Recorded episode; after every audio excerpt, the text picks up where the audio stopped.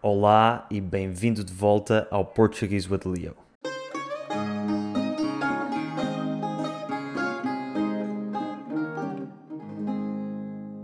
Para qualquer estudante de uma língua latina, existe uma questão que é igualmente amada e odiada: os verbos e as suas intermináveis conjugações. Há quem ache divertido aprendê-las e há quem se pergunte porque é que tem de ser tudo tão complicado. Mas a verdade é que para falar o português bem é preciso saber conjugar os verbos. Em português, os verbos dividem-se em três grupos de conjugação clássicos: os verbos acabados em ar, como falar, er, como ser, e ir, como sentir. Estes mesmos grupos existem em espanhol, hablar, ser, sentir, e italiano, parlare, essere, sentire. Depois a coisa complica-se um bocado mais no francês e sobretudo no romeno. Mas porquê que isto é assim? Para percebermos de onde é que estes grupos de verbos vêm, temos de voltar à origem, o latim. Em latim havia cinco conjugações. A primeira terminava em are, como o verbo amare, amar.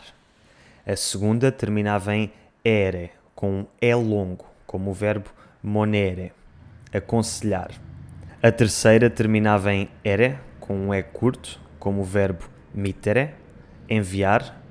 A quarta terminava em ire, como o verbo audire, ouvir. E depois temos uma conjugação mista, que é como a terceira, mas com diferenças na primeira pessoa singular e da qual é exemplo o verbo facere, fazer. Tínhamos, portanto, cinco conjugações, cada uma com uma vogal.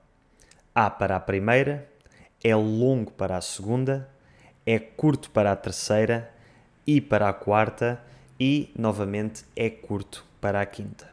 Já no latim tardio, no final do Império Romano, a segunda, terceira e quinta conjugações, as que eram com a letra E, juntaram-se numa só e mais tarde deram aquilo que seria a conjugação com ER na língua portuguesa. Portanto, dos cinco grupos originais de conjugação, ficamos com os três que encontramos em português, espanhol e italiano: are, ere, ire ou ar, er, ir. No caso do francês, a primeira e segunda conjugação ainda se juntaram e é por isso que nesta língua os grupos que em português, espanhol e italiano acabam em ar, como falar e amar, em francês acabam em ER, parler, aimer.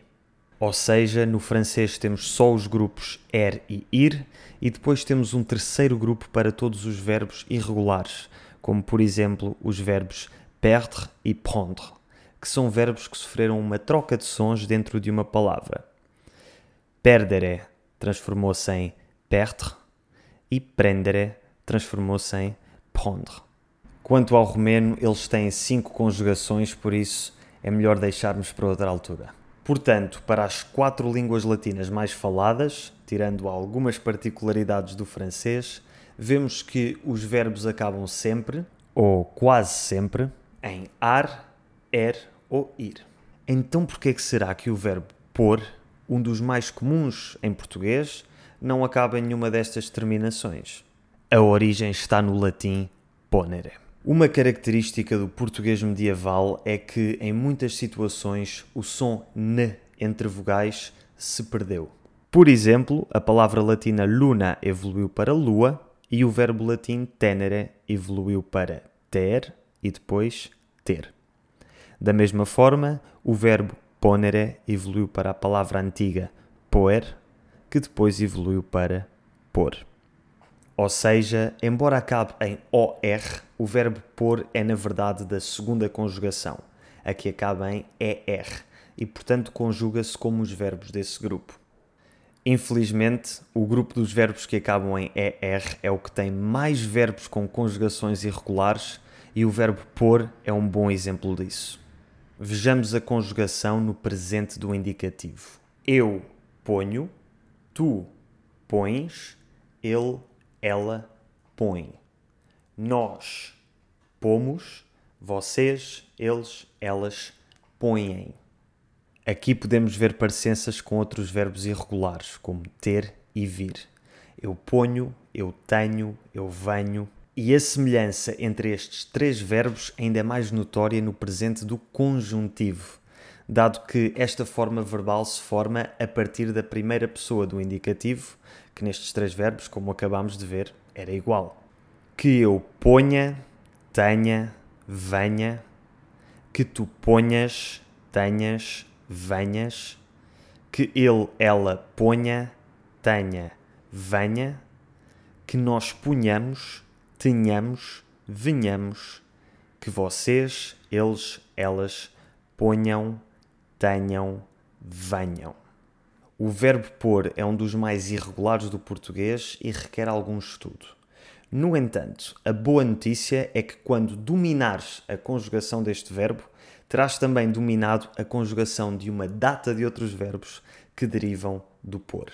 Estou a falar de verbos como propor, compor, impor, repor, dispor e expor, que basicamente se formam pegando no verbo pôr, adicionando-lhe um prefixo e retirando o acento circunflexo. E conjugam-se exatamente da mesma forma que o verbo pôr. Eu proponho, imponho, componho, tu propões, impões, compões, ele, ela propõe, impõe, compõe. Nós propomos, impomos, compomos, vocês, eles, elas propõem, impõem, compõem. Já agora, não te esqueças de que o acento circunflexo no verbo pôr serve para não confundir com a preposição por, em que o O faz o som U. Por, por. Curiosamente, em algumas zonas do Brasil utiliza-se na linguagem falada uma forma simplificada do verbo pôr, que é o verbo punhar, que se conjuga de forma regular como os verbos acabados em ar. Mas cuidado, porque se usares o verbo punhar em Portugal, ninguém vai perceber o que estás a dizer. O tema desta lição, tal como o da última que publiquei sobre o verbo dar, foi decidido pelas pessoas que me apoiam no Patreon todos os meses. Se também tu tiveres interesse em apoiar o Portuguese with Leo e em troca teres acesso a uma data de benefícios e conteúdos exclusivos, incluindo um podcast exclusivo, videochamadas de grupo e poder de voto em futuras lições, clica no link na descrição para o Patreon e aproveita o período de prova gratuita de 7 dias em que podes ter acesso a todos os conteúdos e benefícios do meu Patreon e assim decidir se queres ou não tornar-te membro depois de os teres experimentado. Obrigado por assistires até ao fim e até à próxima.